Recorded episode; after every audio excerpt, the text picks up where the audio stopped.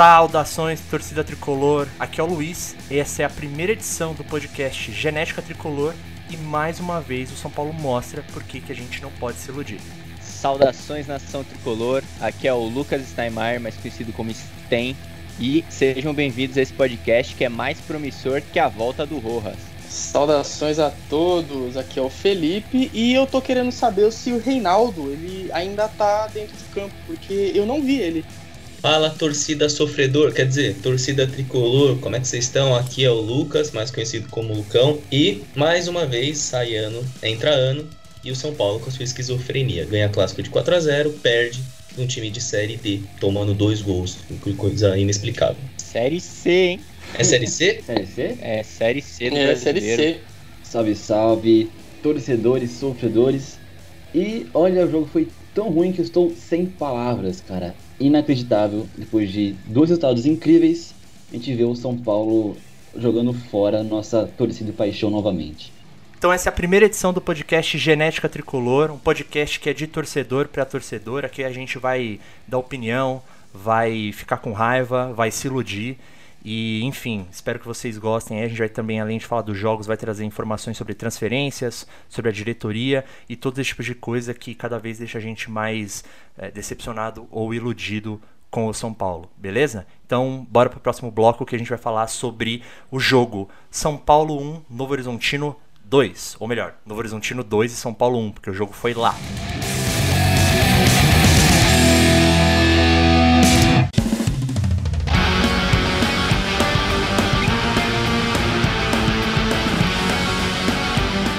Então a gente vai falar do jogo, que foi São Paulo e Novo Horizontino, né? Como a gente já comentou, Novo Horizontino 2, São Paulo 1, jogo que foi no estádio Jorge Ismael de Biase, o Jorjão, lá em Novo Horizonte, às quatro e meia da tarde. Então, o que, que, o que, que a gente pode falar aí dessa derrota, a primeira derrota do São Paulo sobre o comando do Hernan Crespo, o Lucão?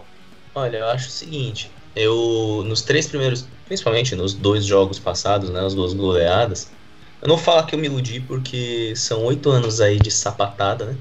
Então, iludido eu não fiquei. Mas eu tava muito feliz com a postura do time, que eu vi uma evolução no trabalho e eu vi isso hoje também. Só que hoje me lembrou até um pouquinho do. Vou até invocar aqui o dinizismo. Na verdade, o, o, o time do Fernando Diniz. Enquanto, sei lá, é, a gente martelava, martelava, martelava, não finalizava tanto assim. Tinha uma posse de bola enorme que estava sem objetivo. Então, eu tive momentos que eu fiquei, tipo, vou, sabe, é, é, é, trauma mesmo. Meu, tá voltando essa bosta. Te deu E- uns flashes do dinizismo. Exato, eu fiquei, mano, e agora? Será? Mas assim, é começo de trabalho e tal. Só que eu acho o seguinte: é começo de trabalho do Crespo. Não é começo de trabalho do Reinaldo e não é começo de trabalho do Volpe. Vou, vou começar a falar do Volpe já, porque eu tô puto da vida. Eu, eu não acho que o Volpe seja um goleiro ruim. Não acho. Eu acho que o Volpe ele é um cara nota 6 que se acha nota 8, e esse é o principal defeito dele. Né? Nota 8, 9. Nesse, hoje, ele não se achou mais do que ele é, mas de qualquer forma, ele mostrou como ele é um cara nota 6. Porque esse segundo gol não é pra ele tomar, cara. Não é pra ele tomar. O chute foi em cima dele. Se é um goleiro, é só você ficar parado que a bola não entra. Coloca eu no gol. Eu tenho 1,69m. Coloca eu no gol. Não ia ser gol. E eu não sei catar no gol. Porque eu ia ficar parado, a bola bater em mim e ir embora. Não tem explicação um goleiro do São Paulo Futebol Clube tomar um gol desse. Se fosse o único, até o Rogério Senna falhou. Né? Zete falhou. Se fosse o único, beleza. Não é o único. O Volpe, ele faz milagre? Ele faz. Mas ele entrega umas paradas que não pode entregar. E eu acho que hoje foi. Nossa, foi. Se não, foi não foi o pior lance dele no São Paulo, não, porque ele tem alguns. Mas foi um dos piores, pra mim, pelo menos. Vou, vou falar uma polêmica aqui. Eu não acho que foi falha, não. Eu acho. Tá ligado? O cara saiu na cara dele e chutou. Foi um chute forte. Eu chutou acho que... nele entrou. Chutou, Chutou nele entrou, mas dele. porque o cara chutou forte, mano. O cara chutou em Na cima dele. Ele dele. não tem tempo de agarrar a bola. A bola foi muito forte. Eu, Desagarrar. particularmente. Eu, tudo bem, ah, o Luiz tende a passar pano pra goleiro porque ele joga de goleiro. Beleza. Mas eu acho que. eu, eu acho que o chute foi muito forte, mano. Nem tava tão perto, isso daí, beleza. É, eu acho que, tá, não foi, tipo, não foi um lance, foi um lance que dava pra ele ter ido melhor, dava, mas eu acho que o chute foi muito forte. Eu não sei se foi uma falha. Não que ele não tenha falhado em alguns jogos, né? Mas enfim, continua seu, sua, sua destrincha aí seus comentários. Então, eu acho que foi justamente pelo que eu falei aqui. Se ele ficasse parado, a bola não entrava. Então, partindo desse pressuposto, se você colocasse uma tábua lá, a bola não ia entrar. um cara que ele tem braço, treina para isso todo dia, ele tem que pegar essa bola também, né? Então, essa é a minha visão, né? E vocês vão ver, pessoal que tá ouvindo a gente, que eu acho que eu posso me autodeclarar o mais pistola daqui. Eu vou ser o cara que vai, vai ficar puto, sempre. E aí os outros caras vão falar, não, Lucão, não é bem assim. É normal, faz parte. Por outro lado, ele também é o cara mais iludido. Primeiro a se iludir. Eu sou o primeiro a me iludir também, exato. E... O cara acabou de se declarar totalmente dentro do podcast. Ele é baixo, ele é passional, ele já. Primeiro podcast, primeira frase, já soltou. O pessoal já saber já o que esperar de mim, né? E aí, em relação ao Reinaldo, vou falar rapidinho que eu já me alonguei demais. Reinaldo, ele tem um sério problema defensivo, né? Aí, bom, ele tava melhorando né, defensivamente com o Diniz, o que a gente tem que reconhecer. Ele tava falhando menos. Só que agora ele não é mais lateral, né? No esquema do Crespo ele é ala. Então, ele deve ter colocado na cabeça dele que ele nunca mais vai precisar defender na vida dele. Ele foi fazer isso hoje, foi tentar uma jogada defensiva que era um recuo de bola, e ele deu uma assistência que ele nunca deu, uma tão bonita dele na carreira dele no São Paulo. É, a assistência dele foi linda, em profundidade. Foi uma pena é que foi pro, pro centroavante adversário. Mas enfim, eu tenho só mais uma relativização a se fazer, que como é começo de trabalho do Crespo, a gente tem que levar em conta, não tem jeito, acho que a gente vai falar um pouco melhor disso também, os desfalques, né? Porque nossa zaga tinha um titular, é, tinha o Luan que não era zagueiro, e tinha o... como é o nome do menino? Esqueci o nome dele agora. É Rodrigo. Rodrigo, da base, que era, não era o primeiro jogo dele como profissional, acho que ele já jogou um, se eu não me engano. Mas ele, ele começou como titular e tal. Então era uma zaga que nem era zaga, nem, não era nem a zaga reserva. Era ou- outra coisa que o Crespo teve que montar ali. Então tem que relativizar isso também. Começo de trabalho ainda teve essas baixas na zaga. Mas se fosse pra eu apontar e falar, você foi o culpado, é o Volpe e o Reinaldo, assim. Pra mim eles podem dar a mão e, falar, e assumir a culpa desse resultado aí. É sobre, sobre o menino, o Rodrigo Freitas, ele eu fui dar uma olhada sobre ele antes do jogo, ele tem 22 anos. Ele foi relacionado pela primeira vez num jogo em setembro de 2018 com Pelo Aguirre. pelo Aguirre, seu técnico querido aí. Mas o primeiro jogo que ele entrou foi um jogo do Paulistão de 2019 contra o São Bento. E ele jogou como titular. E o técnico era ele, Jardine. Saudade de Jardine? Não, né? Não, Coitado. coitado. Mas ele foi queimado, né? Não é nem culpa dele. É, é, é, também, eles jogaram ele na fogueira. E ele foi emprestado, né, o menino aí ao Portimorense, jogou 12 jogos lá e retornou no meio do ano passado e tá tendo aí a primeira chance.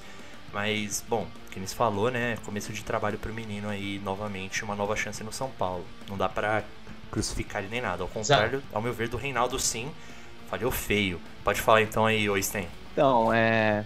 Primeiro aí em cima do que o Lucão falou, meu xará, né? Eu acho que ele falou que em alguns momentos ele já relembrou aí tempos de Diniz, né? O trabalho do Diniz. Eu acho que primeiro que a própria diretoria na contratação do Crespo é, disse isso, de que seria tentar trazer uma evolução para o trabalho anterior. Eu acho que tem algumas semelhanças do trabalho do Crespo com o Diniz. Então algumas coisas vão ser parecidas para quem não gostava do Diniz, não gostava do time do Diniz. Eu acho que né, vão ter momentos aí, lampejos que a gente vai lembrar do, time do Diniz. Eu posso só falar uma coisa claro. rapidinho? Pode falar. O que eu falei em relação ao trabalho do Diniz, e a gente, acho que a gente vai falar disso até ao longo do, de dois podcasts da vida.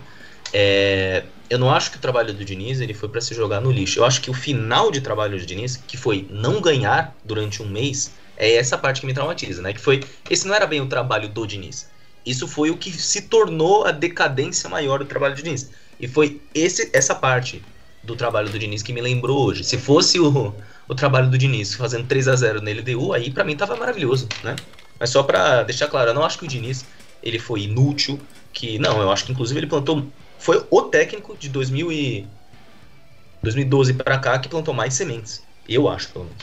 É, no São Paulo, só pra falar isso mesmo. Mas basicamente eu acho que né, esse time do Crespo ele, ele tende a ter algumas semelhanças com o trabalho do Diniz. Né, e eu acho que também, como falando do jogo mesmo, é, primeiro lance do jogo. Eu acabei gravando esse lance porque foi com 30 segundos de jogo, São Paulo recuou uma bola né, e saiu jogando com o time do Novo Horizontino subindo ali para pressionar e o São Paulo quase entregou a lá Diniz no primeiro lance do jogo. É algo que pode passar batido, pessoal aí que de repente não viu o jogo, não esquece, né, com os gols e tudo mais, muitos lances é, polêmica de arbitragem e tudo mais. Mas no primeiro lance do jogo, São Paulo quase entregou a início. É de se lembrar. O primeiro tempo foi bem, né, bem morno, né, mesmo com o calor aí tão grande que fazia lá em Novo Horizonte. E São Paulo não criou muitas chances, mas até ficou mais com a bola. É, o time do Novo Horizontino baixou bastante as linhas. O São Paulo teve bastante dificuldade de né, furar essa primeira linha ali de, de marcação do, do Novo Horizontino. E por isso não conseguiu criar muita coisa, não conseguiu acelerar o jogo, que parece ser né, a ideia do, do Crespo. Primeiro tempo, acho que basicamente foi isso, é, sem muito perigo. Um detalhe, né, a primeira vez que eu vi o Reinaldo pegando a bola ofensivamente ali na, pela ponta esquerda foi aos 42 minutos de jogo.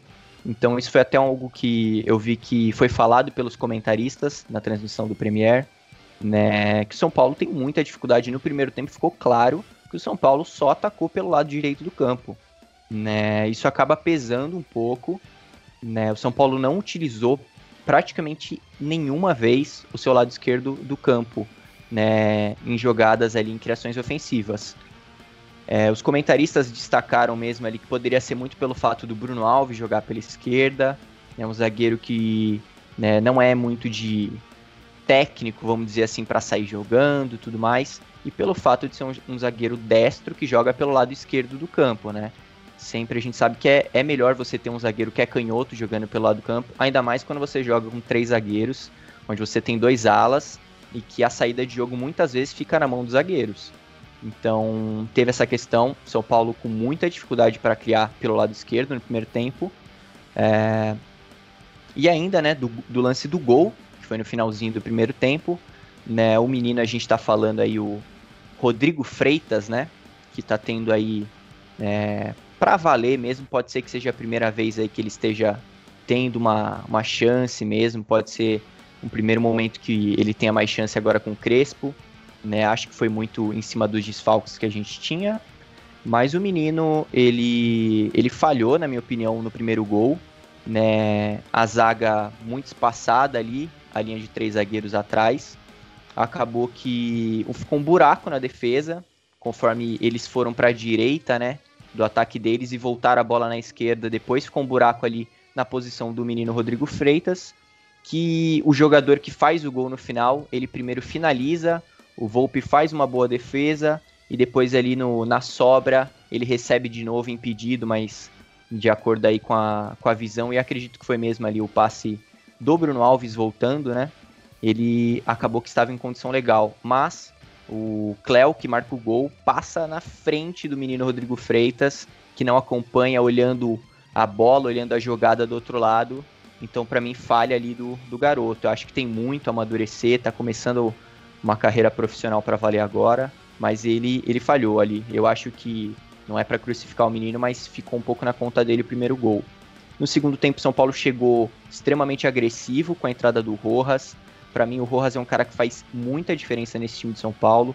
Eu quero muito ver ele é, tendo mais chances. Ele é um cara que merece isso pelo, por tudo que ele passou dentro de São Paulo, toda essa espera, todo esse tempo sem poder jogar. E pensar que quase foi dispensado, né? Assim, se pensou nisso. É, então eu acho que o Rojas tem que ter espaço. Ele entrou muito bem, ele tem jogado muito bem quando ele tá em campo, né? Mesmo muitas vezes aí ficando como opção no banco só. São Paulo entrou outro time no segundo tempo, muito agressivo, criando muitas chances. Bola no travessão já logo no comecinho do, do segundo tempo, com dois minutos e meio mais ou menos do Bruno Alves né, pressionou muito, acabou fazendo gol ali de cabeça com o Rojas aos 10 minutos. O Rojas, eu acho que é algo que interfere muito naquilo também que eu disse do São Paulo não criar muito pela esquerda, muitas vezes tem muita dificuldade de criar pelo lado esquerdo do campo, que é um ponto forte, é o Reinaldo é um cara que tem um cruzamento bom, é um cara que quando o São Paulo tá jogando bem, eu acho que se destaca também, né? Muita gente às vezes pega no pé do Reinaldo, mas eu acho que o Reinaldo, ele é um cara que pode ser muito importante para São Paulo. Foi um jogo péssimo dele hoje, é indiscutível, né? Mas eu acho que o fato do São Paulo muitas vezes não ter um cara que cai é, pelos dois lados do campo, é, dificulta com que o São Paulo crie de qualquer um dos dois lados. Com a entrada do Rojas, isso ficou bem nítido. O Rojas cai pela ponta direita, ele cai pela ponta esquerda e no momento do gol é, fez, entrou como um, como um centroavante praticamente ali para fazer o gol de cabeça aos 10 minutos do segundo tempo. Eu acho que muitas vezes com o ataque titular sendo Pablo e Luciano, o Luciano é um cara que fica dentro da área e volta muitas vezes para buscar a bola, para tentar iniciar uma jogada. O Pablo é o cara que fica mais na frente, dentro da área, e muitas vezes eu sinto que ele cai mais pelo lado direito do campo para tentar para tentar trabalhar uma jogada por ali. Então acho que o campo, o lado esquerdo do campo do São Paulo ofensivo ali, muitas vezes fica muito é, inutilizado. Então acho que é um ponto a ser visto. Eu acho que o Rojas é um cara importantíssimo que pode ser esse cara para ajudar nessa questão, é um cara que dá muita profundidade. E só para finalizar, é, o Volpe estava bem no jogo, né, fez algumas boas defesas, mas. Jogou como depois... nunca, falhou como sempre. Exatamente, é, é, mais ou menos por aí.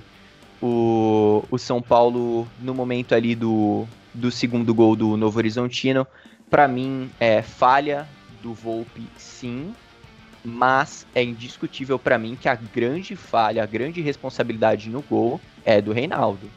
É, não existe o Lucão até brincou aí de a melhor assistência dele foi uma grande lambança, para não falar outra coisa. Então, grande falha no, no, segundo gol do Novo Horizontino é do Reinaldo. E a questão é porque foi um chute forte, mas em cima do Volpe. E o Volpe fica aquele gostinho de podia ter espalmado aquela bola. Então, ficou com um gostinho também de que caiu um pouco na conta do Volpe. Mas fico triste porque eu, eu sou um cara que muitas vezes desconfio do Volpe. Mas hoje eu achei que foi um bom jogo, ele vinha fazendo boas defesas, então é, fiquei um pouco decepcionado por isso. Teve a questão do, do VAR, né? E, que foi, acho que, o grande ponto aí, que vai chamar muita atenção. Pô, de, deixa pra gente alguma coisa, mano. É, mas basicamente eu acho que teve algumas polêmicas no jogo, mas com relação ao VAR ali, para mim, erro da arbitragem ali no, no lance em cima do Luciano em especial, eu acho que do da cabine do VAR, a árbitra errou também porque ela poderia ter pedido, né, para ir ver o lance. Ela tem essa responsabilidade, né? Quem comanda o jogo é ela, mas eu acho que deveria ter ter acontecido ali a recomendação, né, de pelo menos ir olhar o lance. Então, eu acho que, eu não tenho certeza, até a gente até falou um pouco disso antes, né? Eu acho que ela não pode ir olhar a cabine sem que o VAR solicite, né? Então, ela pode. Ela pode? Certeza? E olhar o VAR sem que os caras recomendem? Pode. A autoridade é ela. Se ela quiser ir, ela fala, quero ir, me mostra o lance. Mas, eu, mas os caras chamam, o, o Lucas, o, o, Lucão, eu acho que não. Eu acho que os caras têm que chamar pra ela ir ver o VAR. Ela não pode pedir pra ver o VAR. Normalmente eles chamam e aí o juiz vai. Mas ela pode ir sem o, ela... sem o VAR chamar. Ela pode, eu acho que ela pode sim, a partir do momento que o VAR entrou em contato com ela. Né? Exato. O VAR avisa que, tipo assim, ó, é, nós achamos que nesse lance aqui é pênalti. Por eles terem comunicado ela que tem uma possibilidade, ela pode não só se basear na opinião deles, mas ir sim até, o, até a cabine e conferir o lance. Isso ela pode. Acho que ela não pode fazer é do nada ela pedir para ver o lance. É, sem é não, o lance que tá paralisado. É um que tá paralisado, foi o que eu tava querendo dizer também. Então, assim, a partir do momento que o VAR entrou em contato com ela para conversar, para discutir sobre o lance, ela tem sim autonomia de querer ver as imagens. E ela foi uma escolha dela no lance ali de não, não ver, né? O que prejudicou o São Paulo no jogo de hoje. Não foi esse o único lance, inclusive, diga-se de passagem. Mas enfim, vou deixar pra vocês falarem. Acho que inclusive a gente pode, pode se o Felipe quiser comentar um pouco disso aí, do que, que ele achou desse lance do, do VAR aí, do, do pênalti no final do jogo, que a, todos os comentaristas a, inclusive falaram que marcariam, mas acabou que o VAR não marcou. O que você acha, Felipe? Então, é, falando sobre essa parte deste lance específico, é, para mim, acho que para todo mundo aqui, inclusive, e para comentaristas no geral, foi foi foi pênalti, né? Porque o goleiro ele não vai na bola, ele vai para parar o Luciano pelo que eu me lembre, é, quando você vai para cima do cara indo na bola, isso é uma falta. E como foi dentro da área, então. É um então, raciocínio simples, ela com certeza daria essa falta fora da área. Com certeza. Então é falta. E é pênalti porque foi dentro da área. É, então, para mim, para todo mundo, acho que foi bem contestado aí, essa coisa do, do VAR ter falado que não era, ela também não foi ver, e acaba, ficar, acaba marcando o jogo de uma maneira ruim, porque ah, no final das contas a gente vai ficar falando, não a gente, mas muitas pessoas vão falar: ah, o São Paulo perdeu porque não era o pênalti. E não foi bem isso. A gente, é, vendo o jogo, o São Paulo não teve uma partida muito consistente, porque acho que de todas as partidas que eu vi por enquanto do Crespo, né? Essa foi a que o São Paulo mais ficou inconsistente, na minha opinião. É, teve um momento bom, começo do segundo tempo excelente. E, e aí depois que fez o gol, o time meio que aceitou o resultado, não sei direito, né? Mas para mim o, o São Paulo teve um momento meio alto e baixo ali. Bateu cansaço também, eu acho. Eu penso que também tem a ver com cansaço, porque estava muito quente lá.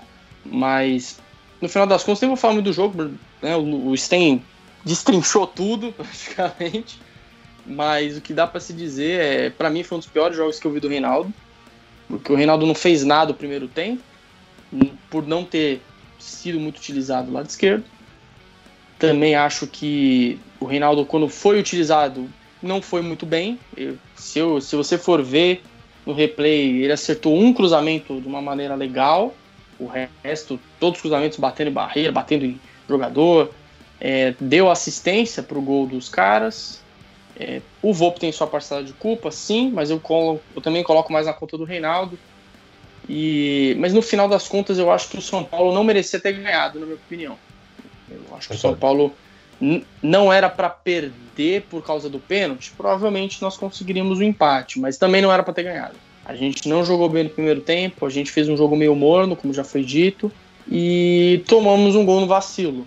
É, vacilo até que eu coloco também junto nesse vacilo o Igor Vinícius, que se você for ver o lance, o Igor Vinícius deu uma vaciladinha ali, ficou olhando, enfim. Tu diz, tu diz no primeiro gol, né? Isso. Primeiro gol, o erro foi ali entre o zagueiro, esse zagueiro novo, Rodrigo, e o, o Igor Vinícius, na minha opinião também.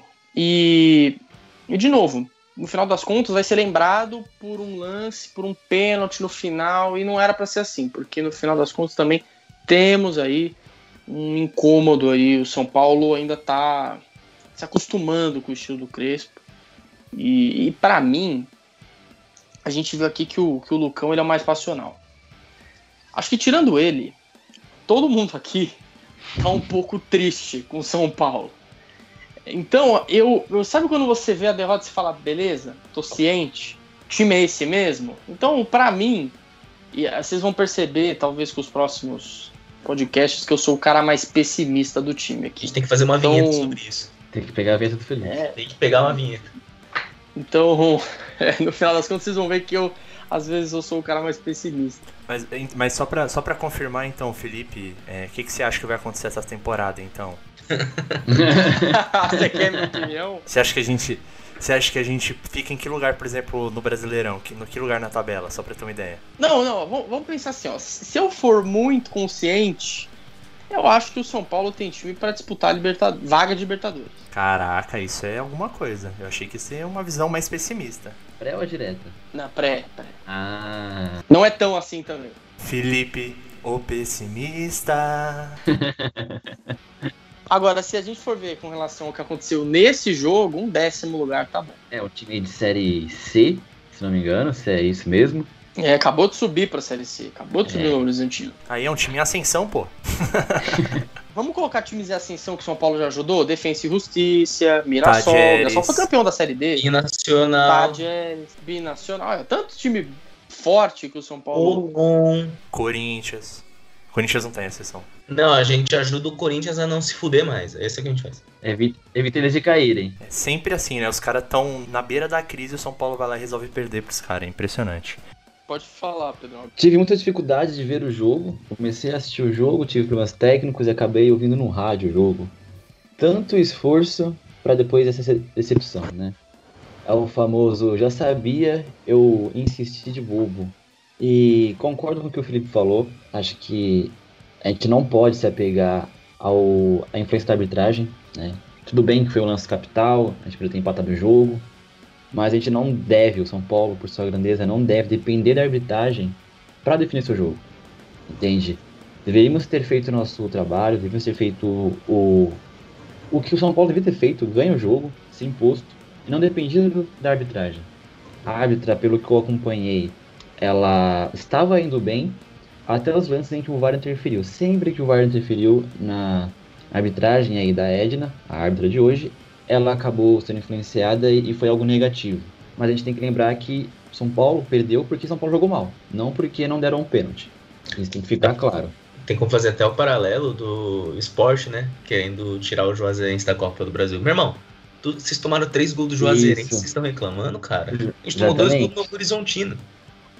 Exatamente, teve um lance do esporte que reclama por interferência externa, né? Várias, aliás. Mas só, começou as interferências depois de o time estar perdendo de 3 a 2 né? Então, assim. Se pelo menos o Novo Horizontino tivesse ligado os irrigadores no meio do jogo, a gente podia ter uma reclamação mais justa. Teríamos mais argumentos. Exato. Né? Mas o Novo Horizontino não queria nem saber do nosso mau desempenho, nem saber da arbitragem e buscou fazer o trabalho deles.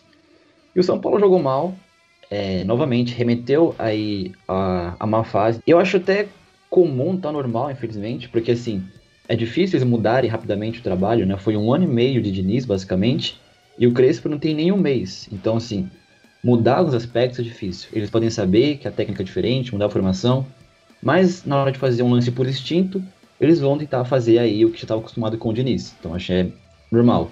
Eu vejo isso agora no lance do, do Reinaldo. Era muito comum São Paulo recuar a bola para a defesa, recuar a bola para os zagueiros, recuar a bola ali para o goleiro. E ali, quando o Reinaldo ficou um pouco pressionado, em vez de ele tentar dar um chutão, tentar brigar com, com o atacante ali, jogar a bola para lateral, ele tenta recuar a bola para a defesa é, de forma totalmente errada, né? Não só por, pela, pela escolha do que fazer, mas também pela forma como ele fez, errou o passe ali e acabou que deu uma bela assistência. E para mim ali também foi a falha do Volpe.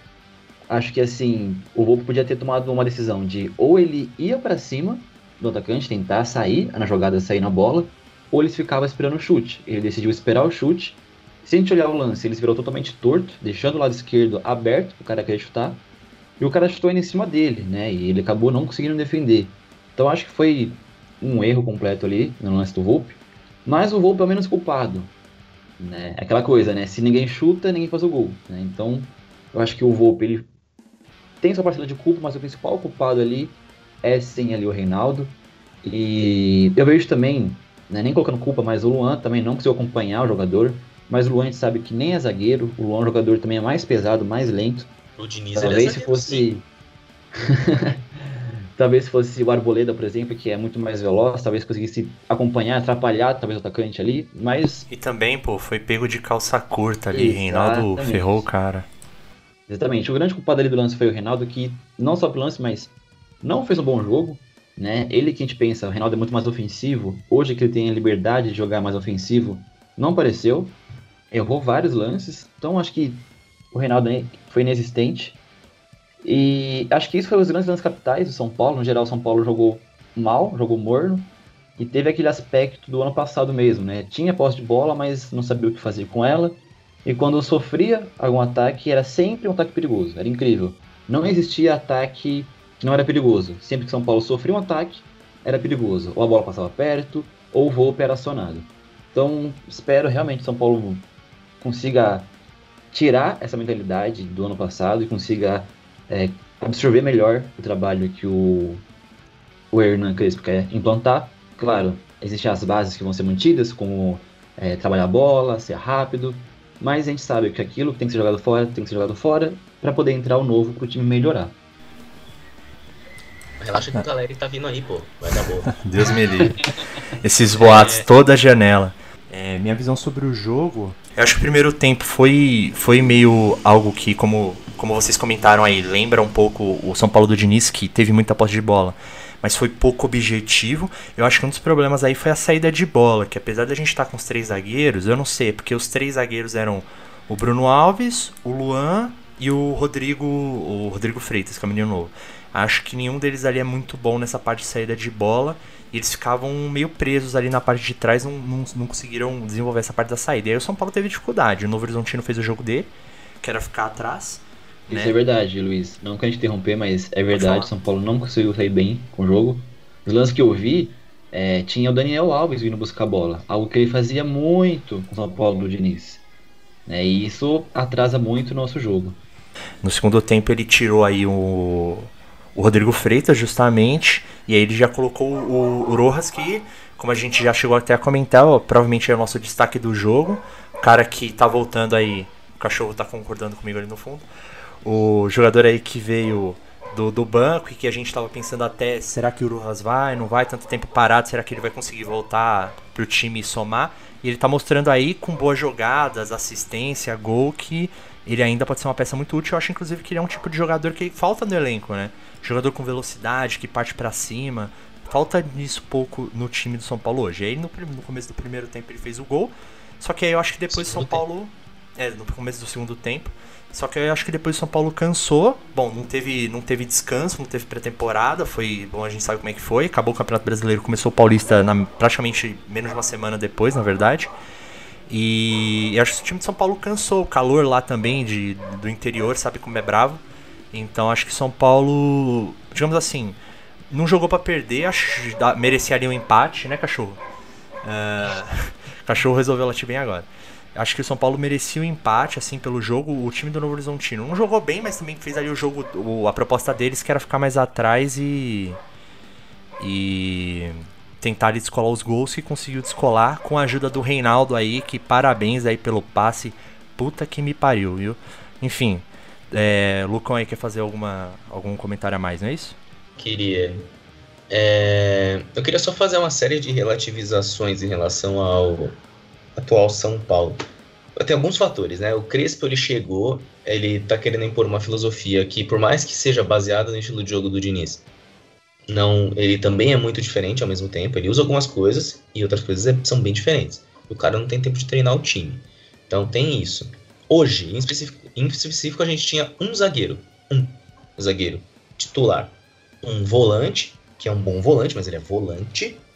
E um menino que começou, não estreou hoje, mas é, é, a estreia moral dele foi hoje, podemos dizer assim.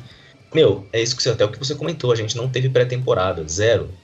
E o São Paulo até tá fazendo, né? Por isso que o Arboleda não jogou hoje, tá fazendo um rodízio de descansos, de poucos jogadores por vez. O Arboleda tá até no Equador.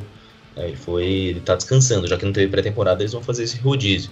E outra coisa, só para fechar minha, minha ideia aqui, eu amo três zagueiros. Eu já tô me declarando aqui para todo mundo já saber qual é que é a minha já. Eu amo, eu amo esquema de três zagueiros. Eu acho que é o melhor que tem, etc. Eu acho que pro São Paulo, nesse momento, com o que o Crespo tem de ideia, ele gosta muito de velocidade pelos lados, né? Então, acho que o que ele tem de ideia, a formação ideal para São Paulo seria um 3-4-3. É, ele tem jogado no 3-5-2, né? Mas eu acho que seria mais eficiente para a proposta de jogo que o Crespo quer, que é velocidade pelas laterais e tal, um 3-4-3. Eu acho que até por isso, eu acho que ele também acha isso, porque tá atrás de jogador de velocidade, etc. E eu não sei nem se a gente precisa contratar jogador de velocidade mais. Eu acho que a gente já tem no plantel, tem o Galeano, tem o Rojas. Mas se ainda um 3-4-3, eu acho que seria melhor do que um 3-5-2, porque o time fica muito. Ele fica pouco móvel. Mas eu acho que a proposta do Crespo é um jogo mais posicional mesmo. Ele é, mas é um jogo que, pelo menos eu, eu acho, né? Pelo que eu vi. Eu acho que é um jogo bem posicional, mas depois que o. Isso eu vejo como uma diferença muito grande do trabalho do Diniz. Depois que a gente passa a primeira linha de marcação dos caras, que é no ataque, né? Ou pelo menos no meio campo, o jogo é muito mais vertical. Muito mais. Do que era com o Diniz. Realmente, é inclusive que bom. É, exatamente. Então eu acho que até para conseguir fazer triangulações, né, jogadas legais ali, eu acho que funcionaria. Eu acho que é válido testar. Um 3-5-2. Tem um menino que a gente contratou, emprestado da Ponte Preta, que eu nem sei o nome dele, porque ele não joga. Coloca o menino para jogar também.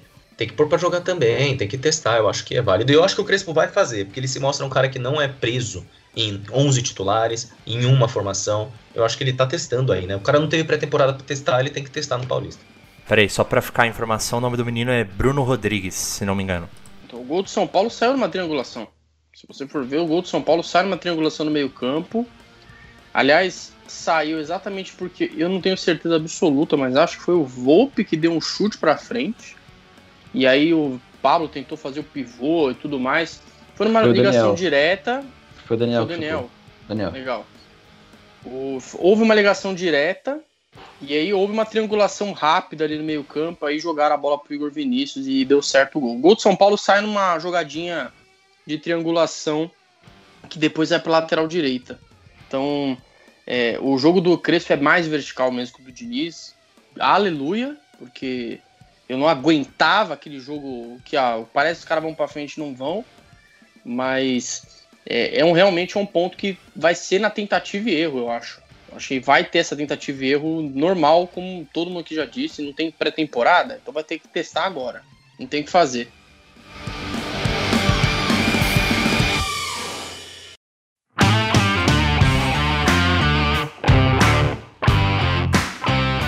Bom, beleza. Acho que a gente, então, fazendo os comentários gerais sobre o jogo, aí a gente pode passar pra eleger aí o destaque do jogo, né? Aí acho que a gente pode fazer uma votação. Cada um elege o seu. Mas acho que nesse caso não vai ter muita, muita divergência em eleger o melhor jogador aí. Eu coloco o Rojas, né? Que apesar de ter jogado só no primeiro tempo, só no segundo tempo, ele fez a diferença, né? Depois não teve mais muito jogo pra ele, mas acho que o gol é, e o bom momento dele aí justifica ele ser o destaque aí do momento do jogo. O que, que vocês acham? Bom, é, eu acho que o, o destaque positivo com certeza foi o, o Rojas. Ele tá pedindo passagem, né? Tá pedindo passagem para ser titular, para ter mais espaço ainda. Bom, então você concorda aí que o Rojas é o nosso destaque positivo? Felipe, o que, que você acha? Eu vou ser o diferentão. Por incrível que pareça, gravem, gravem isso bem gravado. E vai ser uma das poucas vezes que eu vou falar isso. Pra mim, o destaque positivo, pra mim, na minha opinião, foi o Daniel Alves. Isso é uma coisa que é raro eu falar. Caralho. Ele fez segundo tempo muito bom. O primeiro tempo foi meio morto mesmo. Acho que o time inteiro não foi bem. Mas o segundo tempo dele foi muito bom. Ele ajudou na defesa, ele ajudou no ataque. E de novo, eu falo que é raro, porque vocês geralmente vão ver eu xingando ele. Mas Todos nós, né? essa vez, dessa vez eu, eu vou colocar ele como destaque positivo. Beleza, Pedro, o que, que você achou aí do. Você que acompanhou pela rádio, quem que você acha que você pode colocar aí como destaque do jogo? Cara, destaque mesmo, acho que foi o, o Rojas, porque ele foi quem conseguiu ser produtivo de fato, né? Ele entrou aí no segundo tempo e mudou a cara do São Paulo, tornou o São Paulo um pouco mais agressivo, mais perigoso.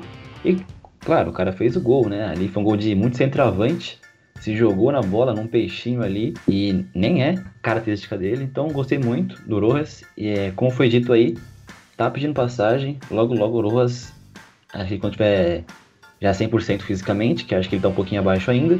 Quando tiver, cara, ninguém segura ele, vai ser nosso titular. Bom, é, acho que sobrou o Lucão, né? Quem você colocou como nosso destaque positivo aí, nosso craque do jogo? Eu acho que é o Rojas também, né? Acho que eu tenho. Assim, o Daniel Alves eu também acho que jogou até bem, mas é o que eu até já falei pra vocês, né, em off. Pra ele valer a pena pra mim, eu falo, pô, ele é o destaque do jogo, ele tem que dar mais 50 assistências, fazer mais 20 gols. Que aí eu falo, bom, agora ele, agora ele tá. Não num, não precisa ser num jogo, é isso aí. Pelo menos agora eu falo, pô, ele tá valendo um pouco a pena. Porque pra mim, Agora ele tira o saldo negativo, É, né? exato. disso. Mas o Rojas, até invocando o meme do João Paulo na copinha, né? Ele tá fazendo gols, né? Jogadas bonitas. Olha, eu não sei o que aconteceu, se aconteceu, não tô sabendo, mas futebol foi isso aqui que aconteceu hoje, gols, jogadas bonitas e tô feliz por isso, por ter mostrado meu futebol na Copa São Paulo. um meme underground. Então, ele tá mostrando o futebol dele aí no Campeonato Paulista. Eu acho que também, com o tempo, ele vai. Ele vai ser titular. E eu acho, eu acho, e espero, que o São Paulo jogue num 3-4-3, que o Crespo tente isso em algum momento, começando com o Rojas já. No jogo. Vou, vou já quebrar aqui, sua expectativa não vai acontecer nada disso, tá? Esse é o São Paulo. Acho que vai continuar do jeito que tá. Mas, enfim, acho que aí, ó, Urujas, parabéns, você ganhou o nosso destaque positivo aí do jogo. Em breve deve chegar aí na sua casa o prêmio. O cara deve estar emocionado demais. Deve estar aí, com certeza ele tá ouvindo a gente, né? Tá ouvindo a gente agora, pulando de alegria. É isso aí, Rojas. Parabéns aí pela sua recuperação. Então vamos pro nosso destaque negativo aí, nosso perna de pau do jogo. É, acho que a gente pode começar aí. Felipe, você quer falar quem você acha que é o nosso destaque negativo do jogo? Se o Arboleda estivesse jogando, seria ele. Felipe que adora o Arboleda, fã. Ô, não- para de me, de me expor, mano. Deixa eu me expor aos poucos. Olha, eu tô um pouco na dúvida aqui de quem foi. Acho que foi o Reinaldo. Não sei se vocês, acham- vocês, se vocês concordam comigo. Tem evidências aí. Mas. É, então, eu acho que foi o Reinaldo. Eu, eu coloco. O meu voto vai ser o Reinaldo. O cara é usado, hein? Não, cara, foi diferente aí. Lucão, o que, que você acha? Você vai discordar com ele ou você vai também botar o Reinaldo aí na, na, na ciranda? É, eu acho que pra mim foi o Reinaldo, sem dúvidas. Assim, eu acho. Acho que daqui de todos nós, eu acho que eu sou o que mais acha que o Volpe falhou. Mas, sem comparação, o que o. O Volpe só falhou porque o Reinaldo deu esse. Meu, ele deu um passe que foi extraordinário, cara. Foi um passe maravilhoso nas costas da nossa zaga, a, a curva que a bola fez. E, bom, ele gerou o fator surpresa pro Volpe não se posicionar direito, pro Luan não conseguir ir lá matar a jogada, etc, etc, etc. Então, então é o Reinaldo. Bom, então, Reinaldo aí. Sten, vai concordar, vai discordar? Ah, cara, é, eu já me prolonguei demais aqui, não tem muito o que falar. O Reinaldo não dá nem pra, pra questionar. O Lucão foi perfeito. E ele proporcionou a falha de todo mundo. Do Volpe. Se o Volpe falhou foi por causa do Reinaldo. Se o Luan falhou foi por causa do Reinaldo. Então, Reinaldo. Pedrão? Acho que como destaque negativo mesmo, não tem como não ser o Reinaldo, né? Não só acho que pelo seu seu passe maravilhoso para nossa defesa falhar e tomarmos um gol, mas sim também pela sua ah, acho que desaparecimento no jogo, né? O Reinaldo não, não apareceu, sempre que apareceu ali, apareceu muito mal. Nós estamos acostumados ao Reinaldo dando uma prof- profundidade, cruzando um pouco melhor, participando mais do jogo, né? E hoje não teve isso. É, acho que acertou um ou dois cruzamentos só que ele acertou, de alguns que ele tentou, então ele foi bem mal e lógico, depois né, que ele fez uma cagada colossal, não tem como não ser o Reinaldo. É, eu acho que eu também não vou surpreender, vou concordar. Como o Lucão aí falou bem, ele deu o passe aí pro, pro lance que, que resultou no segundo gol do Novo Horizontino. E o Reinaldo é, é, às vezes ele é meio assim, né? Ah, às vezes ele, ele vai muito bem, especialmente no ataque, mas em alguns jogos ele deixa a desejar bem. Mas tem uma frase que eu gosto muito que acho que sintetiza o que o Reinaldo é pro São Paulo, né? O Reinaldo é um dos melhores laterais é, do Brasil. Que pena pro Brasil, né? Porque realmente a qualidade do- do- dos laterais aí do Brasil não é muito alta. Mas Nivelado por enfim. baixo, né? É, então aí, Reinaldo, infelizmente você vai ter que ficar aí com o nosso prêmio de destaque negativo do jogo, perna de pau do jogo de Reinaldo, hoje. aliás, posso só falar um negócio? Uma observação rápida. Manda ver. Reinaldo não disse. O Reinaldo ainda não, não- não reagiu ao Crespo, né? Ele fez um jogo bom com o Crespo ainda. É, eu acho que assim, não fez, nenhum, não fez nenhum jogo fantástico, tá? O cachorro resolveu pirar depois que eu resolvi falar no podcast aqui. É, dá pra ouvir muito aí o cachorro? Dá. Não, tá de boa. Ele tá, ele tá como, como música de fundo. Ótimo, ótimo. Mas enfim, acho que ele não fez nenhum jogo bom, mas não tinha sido nenhum jogo péssimo como ele fez hoje. Que além de não participar Ah, tem muito. comparação, o jogo é, além de não ter participado muito bem. O, acho, que, acho que foi o Sten aí que falou que o Reinaldo foi nulo no jogo, que não fez muita coisa. Eu pensei antes fosse, né? Porque se ele tivesse, tivesse feito nada, ele não tinha feito essa cagada aí que resultou no segundo gol. Mas, bom, tá aí nosso destaque negativo, o Reinaldo. E aí acho que vem o momento aí, momento especial do podcast, que é o nosso momento palmada no Márcio, né? Explicando aí pra quem não conhece o momento palmada no Márcio, é uma referência ao nosso ídolo, né, o Valdir Pérez, goleiro do São Paulo, campeão brasileiro, inclusive com o São Paulo lá no campeonato de 77. E tem o, no documentário, né, do São Paulo sobre os títulos brasileiros, seis títulos que o São Paulo ganhou, sem asterisco, inclusive. É, nesse tem um momento lá em que ele cita que o, o Márcio, o jogador do Atlético Mineiro, que estava jogando a final com o São Paulo, o Márcio ia bater o pênalti decisivo ali. Se o Márcio errasse, o São Paulo era campeão. E o Valdir Pérez, como ele mesmo diz, deu uma palmada no Márcio, né? Desestabilizou ali o Márcio. O Márcio estava arrumando a bola no, no- no- na marca do pênalti. E quando eu passei perto do Márcio, eu dei uma palmadinha no Márcio. O Márcio ficou em choque e errou o pênalti, né? Então, o momento aí malandragem do, do Valdir Pérez, a palmada no Márcio, é esse, isso é o que significa o momento palmada no Márcio. É um momento de malandragem, que algum jogador, alguém foi malandro ali durante o jogo. E acho que pro jogo de hoje, né, a gente discutiu um pouco antes aqui da gravação, o momento palmada no Márcio vai pro, pro Cléo Pires, né? Como é que é o nome dele? Cléo, Cléo Silva, sei lá, o jogador do Novo Horizontino que fez o primeiro gol. Porque. É, o Cléo Silva. É isso. Cleo Pires. Pô, a gente tomou gol do Cleo, mano. Eu, nu- eu nunca tinha visto um cara chamado A Cleo. gente tomou gol Do Lepo Lepo. da irmã, Do Fiuk, da mano. irmã do, do Fiuk, cara. É embaçado. Pelo menos pensa assim, ela é música, fíbia, cara, fíbia do. Fábio Júnior. A questão do primeiro gol do Novo Horizontino é que o jogador que fez o gol, o Cleo Silva, estaria impedido. Só que a revisão do VAR indicou que o toque para ele veio do Bruno Alves, zagueiro de São Paulo. Então, como o toque foi do Bruno Alves, ele não estaria em impedimento. Agora, se o toque tivesse sido do jogador do Novo Horizontino, ele estaria impedido, o gol seria ilegal. O primeiro gol do Novo Horizontino aí, se vocês quiserem ir atrás para quem não viu, certo? Mas parece que ele disse em entrevista que o toque não foi do Bruno Alves, foi do companheiro de equipe dele, tá certo? Alguém aí disse que viu uma entrevista dele? É, ele falou, falou claramente que o toque foi do, foi do parceiro dele lá, que eu O nem sei Danielzinho. Danielzinho, isso, Danielzinho. Jogador. Aí tá todos os comentaristas falando que o toque foi do Bruno Alves, VAR falando que o toque foi do Bruno Alves, Edna falando que o toque foi do Bruno Alves, Papa falando que o toque foi do Bruno Alves, o cara que fez o gol, toque do Danielzinho. Aí, aí é. O cara aí foi malandro, né? Ficou quietinho, fez o gol dele, ferrou o São Paulo. O trabalho dele tá sendo pago pra pra jogar pelo Novo Horizontino. A gente queria que o momento, primeiro momento palmada no Márcio fosse pra um jogador de São Paulo, né? Sendo esperto, sendo lixeiro. Sim. Mas vai aí pro Cléo Silva, jogador do Novo Horizontino aí, foi malandro. E devo dizer também que temos um, talvez um outro Pomado Márcio, que foi aí o árbitro da cabine do VAR. Esse foi, Foi muito malandro de não indicar nenhum pênalti pra gente, né?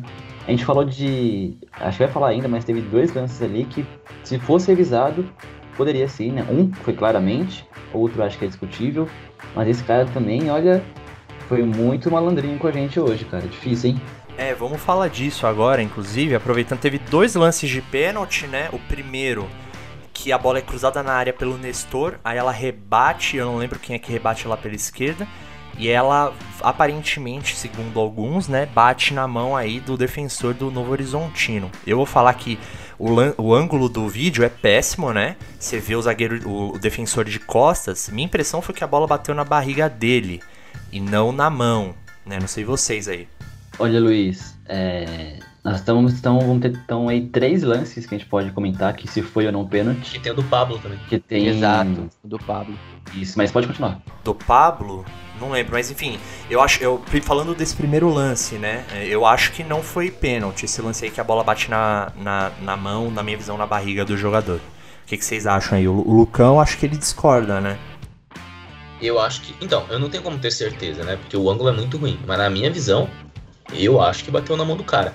E aí, se bateu na mão do cara, aí eu já não sei, na verdade, né? Porque é. Não, futebol, pegou era cada pênalti. dia, cada dia é pegou. uma regra, uma regra diferente sobre a mão. Não, Tá, mas se pegou era vocês. pênalti. Eu até que eu até falei com vocês, né? Se falarem pra mim que pode pegar a bola com a mão e tacar no gol, eu vou aceitar, porque tá- não sei, não sei, mas qualquer regra da mão no futebol. Mas eu acho que bateu na mão. Não tem como ter certeza. Mas é pra isso que existe o VAR. Não, então, Lucão, é, eu vi esse lance. Na verdade, esse foi o último lance que eu vi antes de, de cair aqui minha conexão, que tava assistindo o, o jogo até eu ir pra rádio. É, pelo que eu consegui ver, obviamente a imagem não era muito boa, né? Do ângulo não era muito bom. Mas pelo que eu vi, pegou na barriga dele, né? Na barriga, no peito ali. E se pegou na mão, pegou depois de pegar ali na barriga e no peito dele. Pela regra, como pegou primeiro no peito, barriga, enfim, e depois na mão, não, não caracteriza como pênalti. É, só seria pênalti se pegasse diretamente na mão dele. Nesse caso, se pegasse, seria sim pênalti, porque nem é braço de apoio. Ele não estava usando o braço para se apoiar. O braço estava acima da cabeça. Isso, ele estava deslizando, não estava com o braço no chão para se apoiar. Estava só com o braço levantado ali. Acho que até tentou puxar ali, encolher os braços ali no final do, do lance.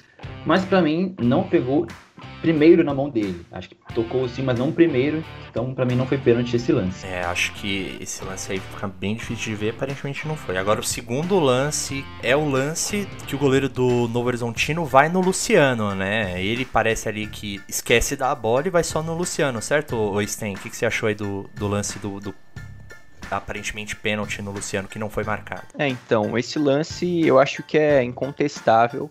Eu acho que a bronca que fica aí do, do torcedor São Paulino é porque é, ela não vai olhar no VAR, né? O, pessoal da cabine do, do VAR não, não fala pra ela, não notifica que foi pênalti e nem chama ela pra ver o lance, né? É, esse lance é, é para baixar o aquele torcedor passional a lá Lucão aí, porque esse lance, é, esse lance, cara, não tem como. Foi claro, é claríssimo, eu não vi ninguém que falou que não daria o pênalti, né? Então um absurdo, né? Não chamaram é, nem ao menos para ver o lance a Edna, né? Então, para mim, claríssimo. É, esse lance aí foi complicado. O problema é justamente o VAR ter falado, não, não precisa chamar. Pelo, no mínimo, eles demoraram para decidir e ainda não chamaram ela, né? Foi. Só dizer, só dizer aí que realmente acho que é um consenso que foi pênalti. Eu tava ouvindo pela rádio e. e acho que eram quatro, cinco pessoas comentando ali no jogo e todos, de forma unânime, falaram que foi pênalti, sabe? E assim, se todo mundo ali que estava comentando viu que foi pênalti, ficaram indignados quando não apitou, é porque claramente algo algo, come... algo foi errado naquela marcação de não pênalti, né? De nem algo de errado não olhar. está certo. Exatamente. Tinha que ter pelo menos ido até a cabine ver, tá ligado? Só de ouvir e aceitar, realmente foi uma, um triste erro, ainda mais pra gente. Acho que o Casares tem que dar uma ligada pro Caboclo, né? Que parou de favorecer a gente mesmo. É, mas o Caboclo, acho que ele só cuida do Brasileirão. Acho que Paulistão ah, é, não é jurisdição dele, é verdade. É. Até por isso, tá E o terceiro lance aí que vocês falam do Pablo, eu não lembro desse lance. Qual foi? Foi um que ele, o, ele tava entrando pela. pela não, ele tava na, na canto direito da área, né? Entrando por ali. O goleiro foi em cima dele. Só que o goleiro ele foi mais na perna do que no Pablo. Ah, bem no começo do jogo. Fica, a questão que fica para mim. É, foi bem no começo do jogo.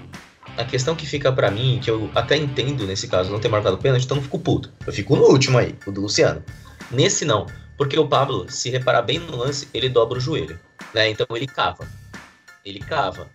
Não, não, quer dizer que não foi pênalti? Não. Mas que ele cavou, ele cavou. Então acho que até por isso nem teve uma, uma polêmica tão grande, não parou o jogo pra Varvi, etc, etc. Eu, porque claramente ele dobrou o joelho. Esses jogadores perna mole de eu, hoje em dia. Né? Eu gostaria de comentar que não só essa do, do dobrar de joelhos do Pablo, é, o goleiro, se você vê na câmera mais aproximada, o goleiro ele vai encostar na bola, ele vê que não vai chegar, ele tira o braço para não encostar na perna do Pablo. Então, acho que isso já ajuda a mostrar que o, o, o goleiro não quis é, agarrar o Pablo. Mas ele encosta, então, por... eu acho, mesmo assim. Ele, ele dá uma encostada, mas ele é, é, mais de raspão, não é uma coisa realmente é, para derrubar o Pablo. Então, assim, eu acho que esse é um pênalti mais até interpretativo do que os outros dois.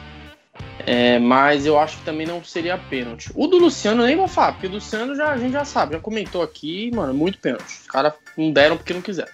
Se vocês me permitem, vocês me permitem, o lance do, do possível pênalti no Pablo é o, o famoso esperou o contato, o contato veio, nada, se jogou. Eu acho que não foi pênalti, não. Eu acho que o, o Pablo tentou cavar ali, mas é, a bronca ficou no do Luciano mesmo. Também acho que não foi, só pra registrar.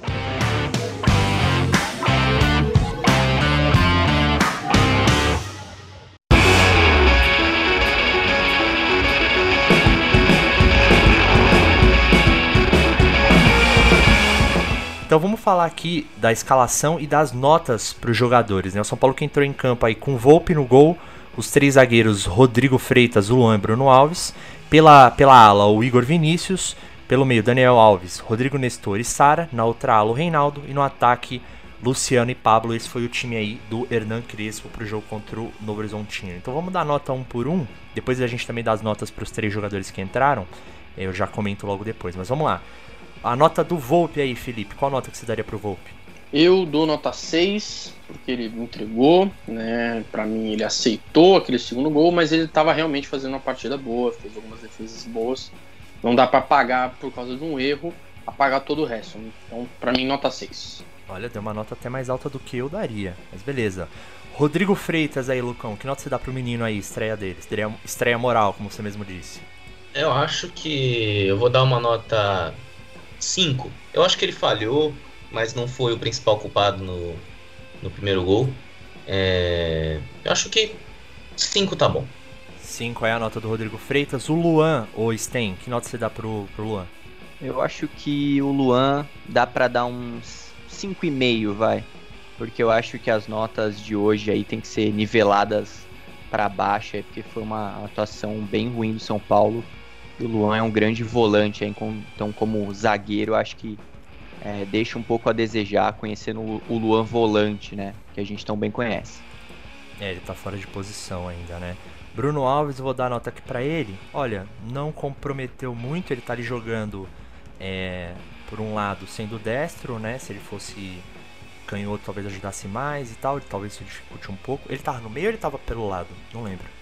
Ele, ele tava pelo, pelo lado, lado, esquerdo. Pelo lado. pelo lado. exatamente. Dificulta ele ali pra ele, ele que é destro e tal, mas não comprometeu, nota 5. E o Igor Vinícius, o, o Felipe?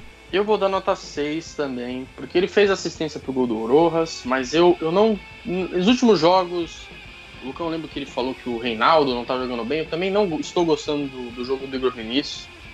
Acho que ele tá meio perdido ainda com a forma de jogar ali naquela, naquela região, né? Não é mais lateral, agora é ala. Então eu dou nota 6. Ele fez assistência, bom, falhou no primeiro gol, ruim. Então acabou meio que anulando uma coisa com a outra. Nota 6. Beleza, nota 6 aí pro Igor. E o Daniel Alves aí, o nosso camisa 10 e faixa, o Lucão. Que nota você dá pro Daniel Alves?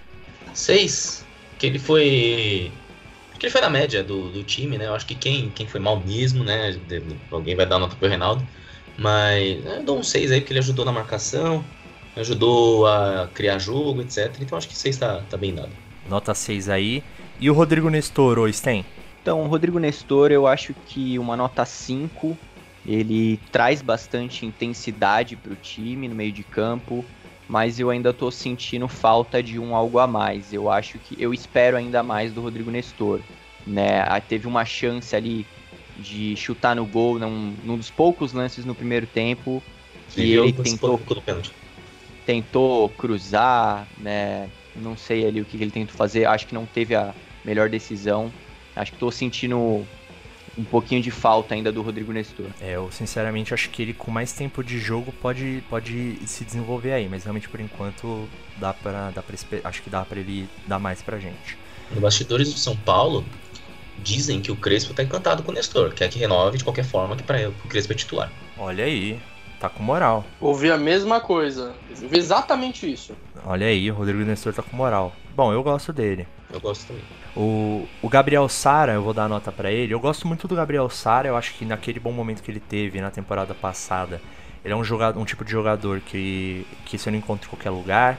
Ele recebe a bola, ele vira de frente pro gol, ele não fica jogando de costas, ele tem um bom passe, ele chuta bem.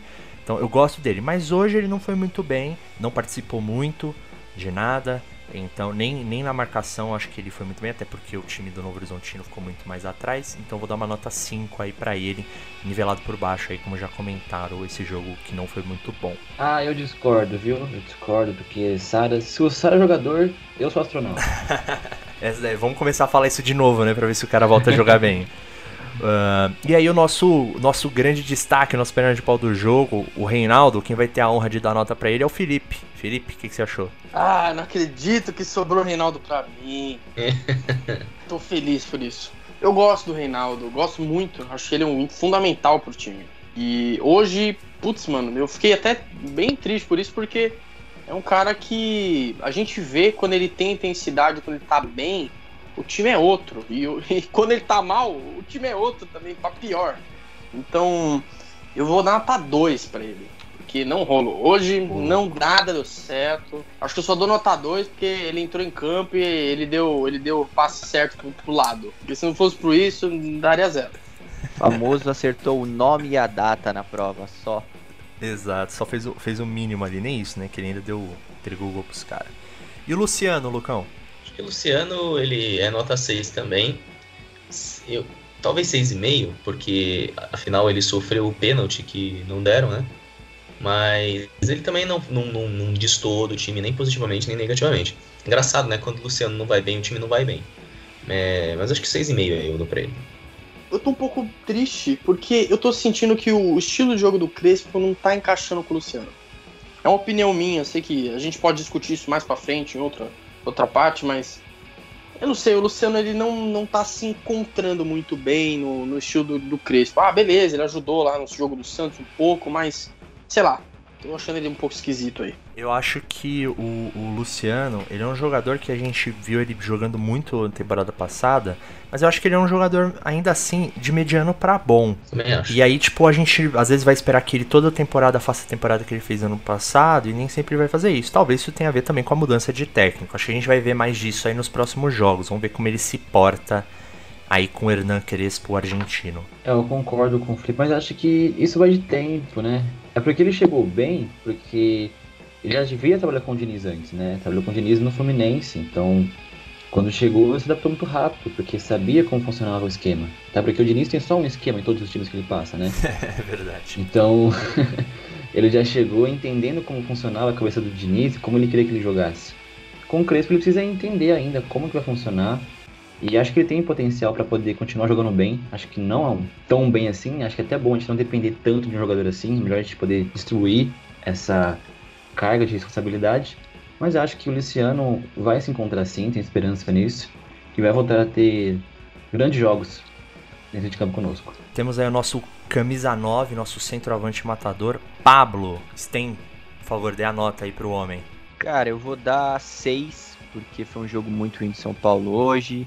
Mas o Pablo, ele, ele tá surpreendendo desde a chegada do Crespo.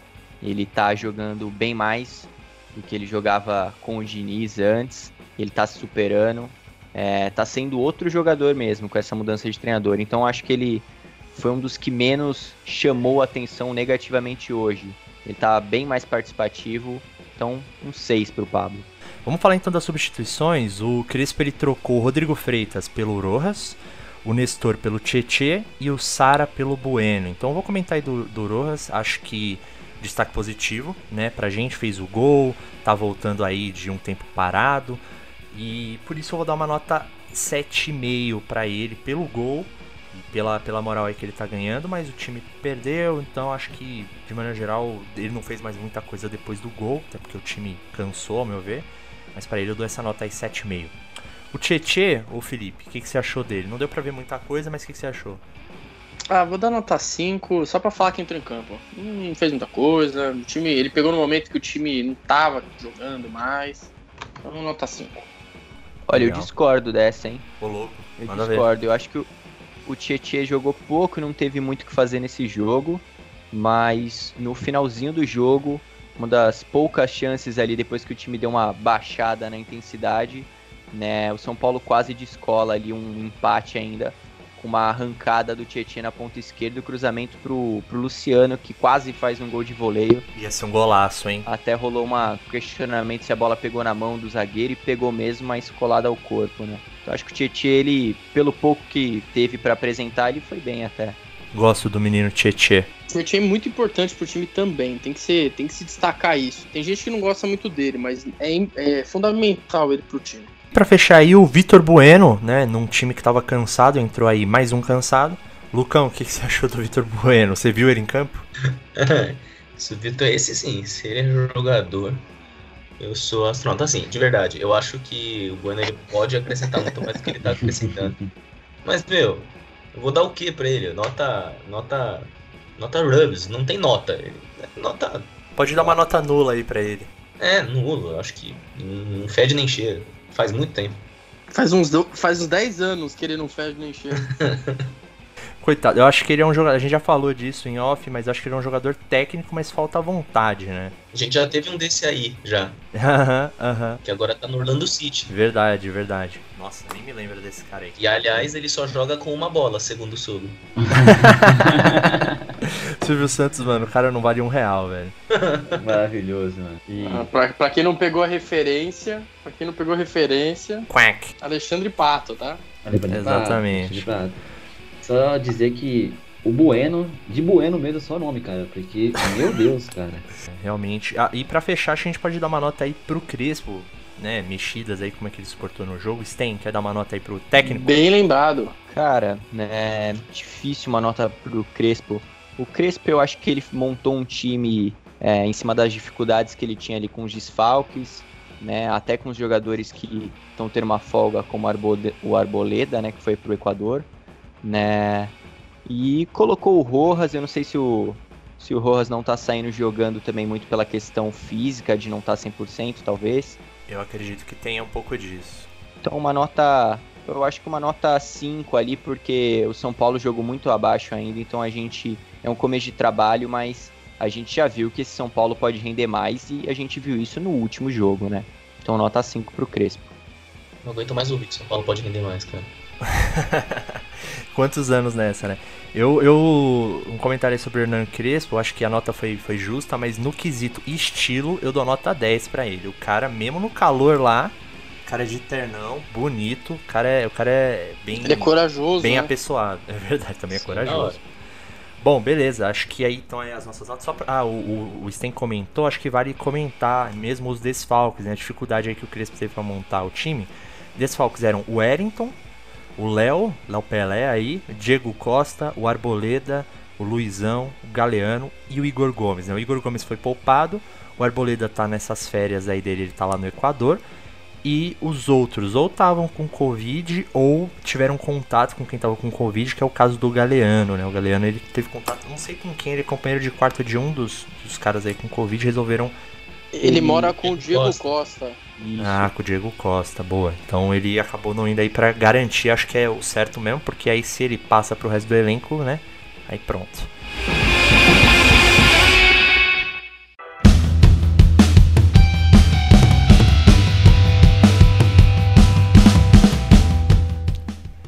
E essa foi a primeira parte do primeiro episódio do podcast Genética Tricolor.